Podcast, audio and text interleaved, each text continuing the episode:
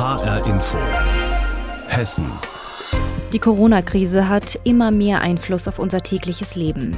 Veranstaltungen werden abgesagt, Schulen geschlossen. Bundeskanzlerin Merkel empfiehlt mittlerweile sogar Treffen im kleinen Kreis zu meiden. Doch was tun, wenn sich der Kontakt zu anderen Menschen gar nicht vermeiden lässt, wie etwa in Bus und Bahn? Darüber sprechen wir gleich. Außerdem blicken wir auf die prekären Zustände in hessischen Schulen und Universitäten. Und damit begrüße ich Sie zur Sendung HR Info Hessen. Ich bin Anna Magel. Die Ausbreitung des Coronavirus sorgt dafür, dass viele Menschen ihre Alltagsgewohnheiten überdenken. Aber nicht jedes Risiko lässt sich ausschließen. So sind in Frankfurt und Umgebung viele Menschen auf den öffentlichen Nahverkehr angewiesen. Und in Bussen und Bahnen kann man sich natürlich anstecken. Das ist auch den Verkehrsbetreibern bewusst. Sie wollen daher ihre Fahrgäste besser schützen. Wolfgang Hetfleisch hat mit ihnen und mit Pendlern gesprochen. Wenn gehustet wird, wird sich schnell von den Leuten entfernt, habe ich das Gefühl, oder genießt. Man hält sich weniger fest, würde ich sagen, also man versucht das natürlich zu vermeiden. Ich bin heute mit der U-Bahn gefahren und ich dachte, ja, ist okay. Ich habe jetzt nichts angefasst und war ein bisschen auf Hab-Acht-Stellung. Ich wende mich mal ein bisschen ab. So ein bisschen Abstand soll man vielleicht halten muss man jetzt nicht herausfordern, das Unglück. Die Deutsche Bahn hat schon reagiert. Allerdings zunächst im Fernverkehr. Da wurden die Intervalle der sogenannten Unterwegsreinigung von vier auf zwei Stunden halbiert. Die Kontaktflächen hat man dabei besonders im Blick. Konzernsprecher Achim Staus. Da, wo Reisende zum Beispiel Türgriffe berühren oder Türöffner, das sind so die wesentlichen Bereiche, wo wir das Reinigen nochmal intensivieren. Auch im Regionalverkehr müht sich die Bahn um mehr Hygiene. Weil das viel Arbeit bedeutet, soll dafür sogar das Personal aufgestockt werden. Gerade in so einem Ballungsgebiet wie Rhein-Main, wo besonders viele Menschen gerade auch in den Pendlerzügen unterwegs sind, auch wenn die Fahrgastzahlen jetzt etwas zurückgehen, aber da tun wir mehr in den Werken, achten sehr genau darauf, dass die Desinfektionsmittel nachgefüllt werden, dass immer genug Seife in den Zügen vorhanden ist und im Rahmen der personellen Möglichkeiten auch dann die Reinigung nochmal verstärkt wird. Auch für U-Bahnen und Straßenbahnen in und um Frankfurt werden entsprechende Maßnahmen ins Auge gefasst. Dort ist die Verkehrsgesellschaft Frankfurt, kurz VGF, zuständig. Sie teilt schriftlich mit. Derzeit werden unsere Bahnen wie gewohnt gereinigt. Wir prüfen aktuell, ob eine zusätzliche Reinigung der Fahrgastinnenräume und Fahrerkabinen im Betriebshof, also bevor die Fahrzeuge in den Betrieb gehen, möglich und sinnvoll ist. Zugleich stellt die VGF aber klar, eine nachhaltige, also länger andauernde Desinfektion ist nicht realistisch. Ebenso wenig Reinigung oder gar Desinfektion im laufenden Betrieb. Im Linienbusverkehr in Frankfurt läuft unterdessen eine ungewöhnliche Maßnahme an. Laut Nora Pullmann von der zuständigen Nahverkehrsgesellschaft Traffic soll sie für mehr Schutz sorgen. Aus dem Grund haben wir uns dazu entschieden, dass in den Bussen nicht mehr vorne eingestiegen wird. Damit bringen wir eine gewisse Distanz zwischen dem Busfahrer, der Busfahrerin und den ein- und aussteigenden Fahrgästen. Wie die Verkehrsbetreiber in Hessen versuchen, ihre Mitarbeiter und Fahrgäste vor dem Coronavirus zu schützen. Darüber informierte uns HR-Inforeporter Wolfgang Hetfleisch. Die Corona-Krise sorgt für immer mehr Einschränkungen im Alltag der Menschen weltweit. US-Präsident Donald Trump hatte angekündigt, die Grenzen dicht zu machen, und zwar für Reisende aus der Europäischen Union. Das betrifft natürlich in erster Linie Flugreisende. Über dieses Thema haben diese Woche meine Kollegen Ricardo Mastrocola und Roman Warschauer gesprochen. Dabei stand die Frage im Mittelpunkt, wie sehr dieses Einreiseverbot denn die Fluggesellschaften trifft. Naja, diese Strecke über den Atlantik nach Nordamerika, das ist schon eine wirklich sehr wichtige Verbindung für die Airlines. Es ist ein wichtiges Rückgrat auch finanziell, denn auf dieser Strecke, da verdienen die Fluggesellschaften normalerweise noch ganz ordentlich Geld, während zum Beispiel die Verbindungen nach Asien sehr viel stärker umkämpft sind. Und äh, bisher haben die Fluggesellschaften ja vor allem eben nach Asien oder auch nach Italien in den Nahen Osten viele Verbindungen gestrichen. Und das war jetzt noch so eine der stabilen Verbindungen, die jetzt möglicherweise auch wegbricht. Also das äh, dürfte die Fluggesellschaften schon treffen. Beispielsweise, wenn man sich mal die Lufthansa anschaut, die fliegt jetzt in diesem Winterflugplan noch bis Ende des Monats, geht 197 Mal in die USA pro Woche von Frankfurt und München aus. Das ist also schon eine ziemliche Hausnummer. Eine Condor beispielsweise, die bisher relativ wenig von dieser Corona-Krise getroffen war direkt, die fliegt auch relativ häufig in die USA. Jetzt im Winter noch überschaubar, dreimal nach Las Vegas, dreimal nach Seattle, aber im Sommer fliegt man normalerweise sehr viel mehr. Allerdings beginnt deren Sommerflugplan auch erst im Mai. Aber die Frage ist eben, wie lange zieht sich das hin? Also da ist schon sehr viel Unsicherheit jetzt bei den Fluggesellschaften, was die Flüge in die USA anbetrifft.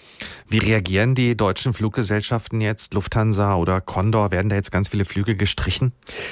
Ja, die sitzen noch zusammen, die tagen, da gibt's äh, Telefonkonferenzen, da gibt's Krisenstäbe, die da zusammenkommen, um zu entscheiden, wie sie da jetzt ganz genau vorgehen. So eine ganz konkrete Antwort gibt's bisher nicht, aber man muss davon ausgehen, dass sehr viele dieser Flüge gestrichen werden. Vielleicht werden einzelne Flüge aufrechterhalten, vor allem auch möglicherweise, dass zum Beispiel Rückflüge nochmal durchgeführt werden, also dass Reisende dann aus den USA wieder nach Deutschland zurückkommen. Ansonsten wird zum Beispiel die Lufthansa sicherlich auch auf ihre Partner setzen, die United Airlines beispielsweise beispielsweise, mit der man in der Starlines zusammenarbeitet. Und jetzt will man eben nochmal genau prüfen, was sind eigentlich genau diese Vorgaben aus den USA? Welche Beschränkungen gibt es da? Was heißt das zum Beispiel für eine Lufthansa Cargo? Können die weiterhin Fracht in die USA fliegen? Ist die Crew dann sozusagen auch betroffen oder nicht? Das muss jetzt noch alles geklärt werden. Was heißt das alles für die Flugreisenden, die ja mit Sicherheit in den nächsten Wochen und Monaten dann auch überlegen müssen, wie kommen sie in die USA? Es gibt ja auch starke Handelsbeziehungen. Ja, genau. Da muss man natürlich jetzt nochmal abwarten, wie genau dann die Fluggesellschaften reagieren. Aber wie gesagt, ich kann mir eigentlich nichts anderes vorstellen, als dass sie großflächig diese Flüge streichen werden. Sie haben zum einen die Möglichkeit, umzubuchen auf einen späteren Flug oder möglicherweise auf einen Flug dann beispielsweise von einer US-Airline, der noch geht. Nur wenn ich nicht einreisen kann, habe ich keine andere Möglichkeit. Deswegen ist die Frage, was ist mit Stornieren? Kriege ich mein Geld zurück? Da sind die Fluggesellschaften sehr zurückhaltend, um es mal so auszudrücken. Die haben natürlich auch ein Interesse daran, dass die Leute lieber umbuchen auf einen späteren Zeitpunkt. Zeitpunkt vielleicht, als das Geld zurückzubezahlen. Ein anderes Thema ist Entschädigungen. Da sieht es ein Reiserechtler, mit dem ich gesprochen habe, so, dass man da wohl keine Recht drauf hat. Der sagt aber, stornieren, das ist aus seiner Sicht schon möglich. Kann also sein, dass dieses Thema am Ende in vielen Fällen noch vor Gericht landet. Soweit das Gespräch zwischen Ricardo Mastrocola und HR Info Wirtschaftsreporter Roman Warschauer. Das Gespräch ist vor der Sendung aufgezeichnet worden und es ging um die Lage der Fluggesellschaften, nachdem die USA ein Einreiseverbot für EU-Bürger beschlossen haben. Dieses Verbot soll 30 Tage lang andauern. Ja, und so bekommen nicht nur Fluggesellschaften die Folgen der Coronavirus-Krise zu spüren, sondern die gesamte Wirtschaft. Über die Hälfte aller hessischen Unternehmen ist schon betroffen, Tendenz steigend. Das zeigt eine Umfrage des Hessischen Industrie- und Handelskammertages. Und die Pandemie trifft kleine genauso wie große Unternehmen. Lars Hofmann mit den Einzelheiten. Messebauer Randolph Maurer weiß gar nicht, wie ihm und seinen rund 30 Beschäftigten geschieht. Für uns als Unternehmen haben wir aktuell eigentlich einen Umsatz, einen Auftragsverlust von 100 Prozent. In den letzten Tagen sind seinem Unternehmen IBM Troschke in Mörfelden-Walldorf bei Frankfurt zwölf Messen weggebrochen. In Deutschland, aber auch in China, Südkorea und Italien.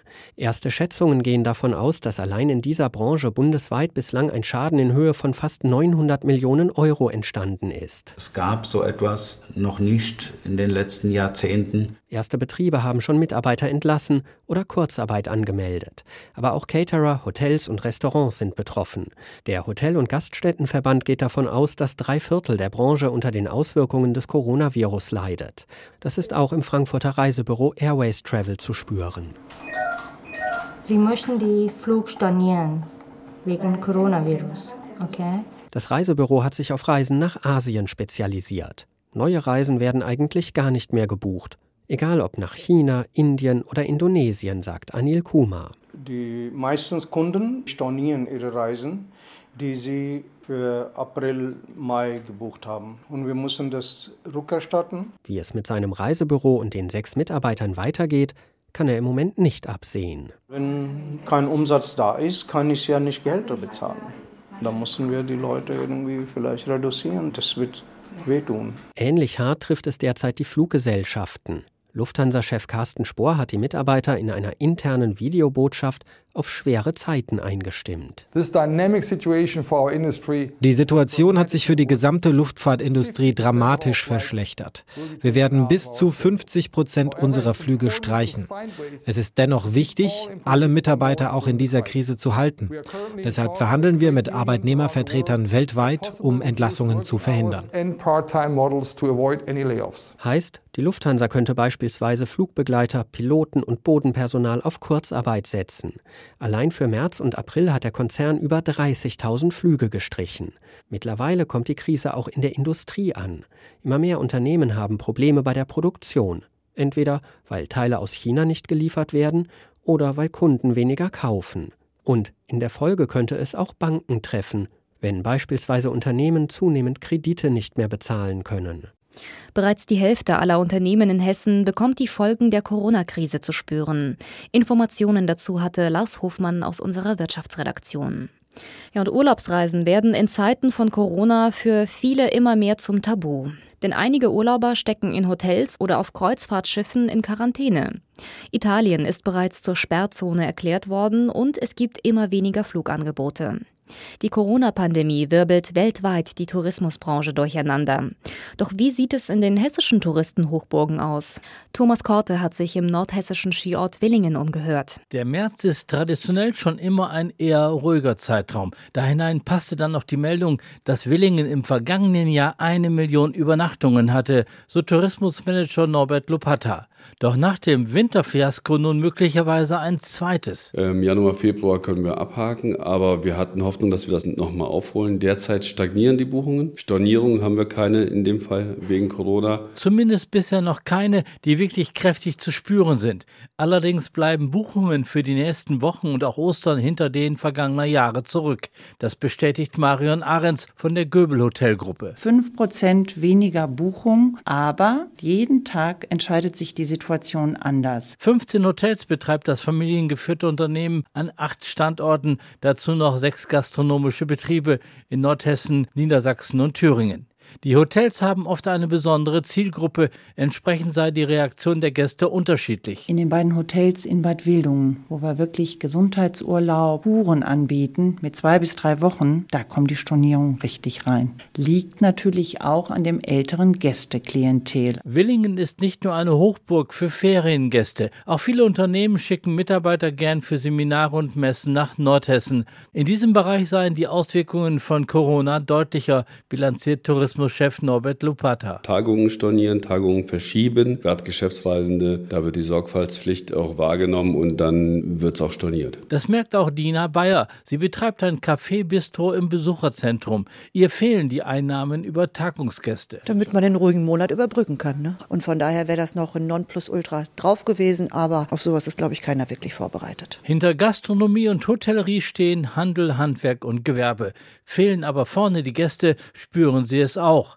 Denn ob kleine Pension oder großes Hotel, mit Investitionen sind die Betriebe jetzt mehr als vorsichtig, erklärt Marion Ahrens von Göbel Hotels. Es sind Bauaufträge, Hotelerweiterungen, die tatsächlich jetzt erstmal bis auf weiteres aufgeschoben worden sind, vielleicht auch erst 21 nachgeholt werden. Aber das war ganz große Anweisung direkt vom Chef. Und Gerd Göbel hat auch seine rund 1100 Mitarbeiter im Fokus. Urlaub nehmen, Überstunden abbauen, weniger Aushilfen beschäftigen, das seien die ersten Schritte. Wir werden jetzt in den nächsten Tagen mit dem Arbeitsamt auch mal ein Gespräch führen, um auszuloten, gibt es Möglichkeiten, Kurzarbeit anzumelden. Das fordert auch der Hotel- und Gaststättenverband. In einer Blitzumfrage berichteten rund drei Viertel der Befragten von Umsatzeinbußen.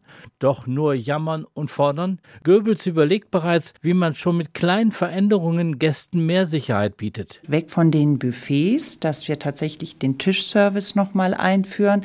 Wir sind auch in landschaftlich attraktiven Regionen. Das heißt, wir haben nicht den 24-Stunden-Gast direkt bei uns immer im Hotel. Die Tourismusbranche hat immer stärker mit der Coronavirus-Krise zu kämpfen. Auch der beliebte nordhessische Skiort Willingen ist betroffen. Infos dazu hatte Thomas Korte. HR Info. Hessen. Sie hören die Sendung HR Info Hessen mit Anna Magel. Zu große Schulklassen, Lehrermangel und schlecht ausgestattete Schulen. Dass es im deutschen Bildungssystem viele Probleme gibt, das ist kein Geheimnis. Und diese Probleme belasten vor allem die Lehrer. Zu diesem Ergebnis kommt der Deutsche Philologenverband. Der hat jetzt zusammen mit dem Rostocker Institut für Präventivmedizin eine entsprechende Studie veröffentlicht. Die Wissenschaftler haben untersucht, wie es um die Arbeitszeit, die Belastung und auch um die Gesundheit von Gymnasiallehrern steht. HR-Inforeporterin Saskia Klingelschmidt stellt uns die Ergebnisse vor. Die Mehrheit der Lehrer, genau genommen zwei Drittel an deutschen Gymnasien und eben auch an hessischen, sieht sich einer hohen Arbeitsbelastung ausgesetzt. Das sagt Reingard Seibt, Projektleiterin der Studie von der Uni Rostock. Einer der Gründe, die Arbeitszeit. Die fangen frühzeitig an und das hört manchmal erst um sieben abends auf. Und es gibt auch mindestens 21 Prozent der Lehrer, die erst nach 16 Uhr und bis 24 Uhr arbeiten. Es geht um so einen zerstückelten Arbeitstag. In dieser Art geteilten Dienst gibt es wenig Erholungsphasen. Und dann darf man nicht vergessen, dass es bei vielen Lehrern auch eine Sieben-Tage-Arbeitswoche gibt. Weil viele Lehrer am Wochenende den Unterricht vorbereiten, arbeiten, korrigieren oder einfach nur erreichbar sein müssen, laut Studie. Die hohe bzw sehr hohe Belastung, die die Lehrer empfinden, kommt aber durch andere Faktoren zustande, sagt auch Reinhard Schwab vom Hessischen Philologenverband, nämlich die variierenden Leistungen der Schüler. Zuerst müssen die Grundschulkolleginnen und Kollegen mit den Problemen zurechtkommen und erst mit einer zeitlichen Verschiebung erleben wir die Probleme in den Gymnasien, zum Beispiel aufgrund der großen Leistungsspreizung in den Lerngruppen, aufgrund von Verhaltensauffälligkeiten der Schüler und Schülerinnen. Lehrer mit hoher Belastung gaben zudem an, dass das Arbeitspensum zu groß sei und Rahmenbedingungen an der Schule nicht stimmen würden. Dazu zählen Lärmbelastung in den Klassen, unzureichende Rückzugsräume für Ruhepausen und zu wenig Erholung am Wochenende. Reinhard Schwab. Zunächst nehmen unsere Kolleginnen und Kollegen diese zusätzlichen Belastungen als Herausforderung an. Sie müssen aber dann im Laufe der Zeit feststellen, dass sie nur bedingt Abhilfe schaffen können und wenn sich Belastungen auf Dauer nicht ändern, dann geht das auch auf die Gesundheit. 93 Prozent der Lehrkräfte gab demnach an, trotz Krankheit ihrer Arbeit nachzugehen. Damit diese sich nicht zu chronischen Krankheiten entwickeln und damit zu Schulausfällen führen, sind Veränderungen nötig, sagt Reingard Seibt, die Projektleiterin der Studie. Es muss aber auch dringend etwas an den Arbeitsbedingungen geändert werden. Es muss dafür gesorgt werden, dass in den Schulen Arbeitsplätze vorhanden sind, dass die Lehrer auch in Freistunden zusätzlich die Möglichkeit Möglichkeit haben, sich mal etwas zu erholen oder eben auch schon einen Teil ihrer Arbeit dort zu machen. Und der Philologenverband Hessen fordert zusätzlich weniger Pflichtstunden und kleinere Klassen. Der hohen Belastung der Gymnasiallehrer gegenüber steht übrigens eine hohe Zufriedenheit mit dem Beruf. Das gaben in Hessen 85 Prozent der Lehrer an. Also als Zufriedenheitsargumente geben die vor allen Dingen an die Arbeit mit den Schülern, dass die äh, für sie eine große Zufriedenheit darstellt. Also einerseits sind Gymnasiallehrer in Hessen sehr belastet durch ihre Arbeit, andererseits aber eben auch sehr zufrieden mit ihrem Beruf. An der Studie haben aus Hessen rund 600 Lehrer teilgenommen. Saskia Klingelschmidt über eine Studie, die aufzeigt, unter welchen teilweise schwierigen Bedingungen die Gymnasiallehrer bei uns in Hessen arbeiten. Ja, und auch die Bedingungen an hessischen Hochschulen kritisieren sowohl Lehrende als auch Studierende schon seit Jahren. Denn überfüllte Hörsäle und prekäre Arbeitsverhältnisse gehören oft zum Hochschulalltag. Jetzt soll sich etwas ändern. Dafür hat die hessische Landesregierung einen neuen Hochschulpakt für die kommenden fünf Jahre unterzeichnet. Mit dabei waren die zuständigen Minister und die Präsidenten der 14 hessischen Hochschulen. Alle haben dabei einen ganz zufriedenen Eindruck gemacht. Auf was sie sich genau geeinigt haben, berichtet unsere landespolitische Korrespondentin Andrea Löffler. 11,2 Milliarden Euro bekommen die hessischen Hochschulen vom Land in den nächsten fünf Jahren. Zwei Milliarden Euro mehr als bisher. Und zwar als sicheres Sockelbudget, mit dem die Hochschulen verlässlich rechnen und somit planen können. Dafür haben sich die Hochschulen zu klaren Zielen verpflichtet, etwa einer besseren Lehre und Betreuung der Studierenden, zu mehr Chancengleichheit, besseren Beschäftigungsverhältnissen, einer stärkeren Profilbildung und mehr ökologischer Nachhaltigkeit. Werden die Ziele erreicht, gibt es zur Belohnung nochmal Geld aus einem zweiten Topf, dem sogenannten Erfolgsbudget. Wissenschaftsministerin Dorn sieht im neuen Hochschulpakt einen großen Erfolg. Wir haben tatsächlich einen Hochschulpakt auf den Weg gebracht, der finanziell am größten ist, der finanziell am verlässlichsten ist und der am Ende die klarsten Ziele hat, die wir je in Hessen hatten. Und tatsächlich sah man heute nur zufriedene Gesichter. Auf der Regierungsseite bei Wissenschaftsministerin Dorn, Ministerpräsident Bouffier und Finanzminister Schäfer, wie auch unter den Präsidentinnen und Präsidenten der 14 hessischen Hochschulen. Vor allem die Verlässlichkeit der Zahlungen des Landes hatte den Hochschulen auf der Seele gelegen.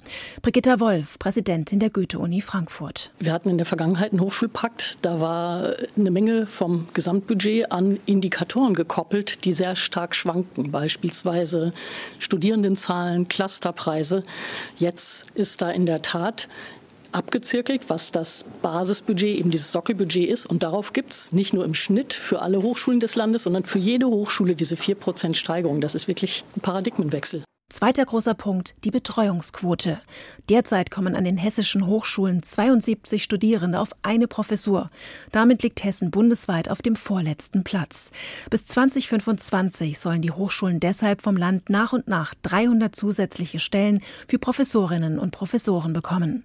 Für die Hochschulen eine große Erleichterung. Für die Goethe-Universität bedeutet das, dass wir durchaus auch Stabilität reinkriegen und auch gewisse neue Gestaltungsspielräume haben, auch durch die neuen Professuren Rein rechnerisch kommen von den 145, die an die Universitäten gehen, wenn es nach Studierendenzahlen, so wie wir vorgeschlagen haben, aufgeteilt wird, 44 zu uns. Die sind zwar nicht ausfinanziert, aber da können wir natürlich mit gestalten und auch was an der Betreuungsrelation tun. Kritik kommt von der Opposition und dem Deutschen Hochschulverband. Zwei Milliarden Euro mehr würden nicht ausreichen, um die Situation an den hessischen Hochschulen entscheidend zu verbessern. Die Bedingungen an den hessischen Hochschulen sollen sich verbessern. Deshalb hat die Landesregierung einen neuen Hochschulpakt auf den Weg gebracht. Wie der aussieht, darüber informierte uns Andrea Löffler. Die Gebäude der städtischen Bühnen in Frankfurt sind ein Dauerthema in der Stadt. Es geht darum, was aus den maroden Gebäuden werden soll. Anfang des Jahres hat die Stadtverordnetenversammlung beschlossen, den Gebäudekomplex in der Frankfurter Innenstadt durch einen Neubau zu ersetzen. Doch damit sind längst nicht alle einverstanden. Deshalb hat sich jetzt eine Initiative gegründet und die hat eine Petition an die Verantwortlichen der Stadt gerichtet. Jutta Nieswand mit den Einzelheiten. Der Diskussionsbedarf ist groß. Das ist nicht zu übersehen im Restaurant Fundus, wo sich die eingefunden haben, die die Initiative zur Zukunft der städtischen Bühne präsentieren. Maren Harnack, Professorin für Städtebau an der Frankfurt University of Applied Sciences, macht sich dafür stark. Weil wir glauben, dass nicht ausreichend darüber nachgedacht und diskutiert wurde, was städtische Bühnen eigentlich können, sollen, müssen in kultureller, sozialer, politischer Hinsicht. Und wir fürchten einfach, dass zu schnell Festlegungen getroffen werden unter Sachzwängen, die dann weitere Sachzwänge nach sich ziehen und man am Ende äh, mit einem Projekt dasteht, was eigentlich so gar keinen Rückhalt hat. Ihr geht es vor allem um Rückhalt in der Bevölkerung. Schließlich sollten die städtischen Bühnen für die Frankfurter da sein, meint sie. Rückhalt wünscht sich natürlich auch die Initiative selbst. Immerhin habe man in wenigen Tagen mit der Petition schon über 400 Unterschriften sammeln können, sagt Philipp Oswald, Professor für Architekturtheorie und Entwerfen an der Universität Kassel. Zwei Dinge hält er für zentral. Das eine ist, dass das bestehende Gebäude einfach eine Ikone der Nachkriegsmoderne ist und Ausdruck eines Aufbruchs der westdeutschen Gesellschaft in Demokratie und auch Teilhabe dass dieses in der ganzen Entscheidung keine Rolle gespielt hat. Man hat äh, vermieden, das Gebäude unter Denkmalschutz zu stellen und hat dessen Wert nicht beachtet. Zum anderen wirft Oswald der Stadt vor, der Entscheidungsprozess sei nicht sauber gelaufen. Die Gutachten, die zu der Entscheidung für einen Neubau führten, seien nicht veröffentlicht worden. Grundsätzlich wünschen sich alle Vertreter der Initiative, dass Schauspiel und Oper am bisherigen Standort bleiben, sagt Filmemacher Hans-Christoph Koch. Trotzdem meint auch er. Mein Wunsch ist, dass wir noch diskutieren, dass wir diese Verengung, die stattgefunden hat, auf reine Baukörper, auf Kosten, auf Standorte verlassen und sagen, was möchte eigentlich die Stadt was braucht die Stadt für ein Theater in Zukunft? Welche Menschen werden es nutzen und wo soll es letztendlich sein? Und wer soll das wie dann auch bestimmen. In der Diskussion im Restaurant Fundus wird auch deutlich, zumindest ein Teil des alten Gebäudes sollte erhalten bleiben und sei es auch nur das historische Wolkenfoyer, das vielen Frankfurtern nur allzu vertraut ist. Sieht man es doch sogar von außen durch die großen Glasfenster. Der Frankfurter Architekt Stefan Forster sagt, da gehe es auch um eine geschichtliche Tradition in der Stadt Frankfurt. Als Architekt sage ich, ah klar ist das eigentlich abrissreif, das müsste man wegnehmen von der ganzen technischen Seite her. Aber was bis dato nicht untersucht worden ist, ist eigentlich ein Teilabriss. Das heißt natürlich die ganzen Anbauten, äh, die Schwierigkeiten haben, wegnehmen den Saal lassen und das Foyer lassen und drumherum neu bauen. Auf keinen Fall sollten das irgendwelche Investoren bekommen, meint er. Davon gäbe es in Frankfurt schon genug. Jutta Nieswand über eine Initiative in Frankfurt, die verhindern will, dass die städtischen Bühnen abgerissen werden. Und damit sind wir am Ende der Sendung HR Info Hessen mit Anna Magel. Diese Ausgabe gibt es auch als Podcast im Internet auf hrinforadio.de oder in der ARD Audiothek.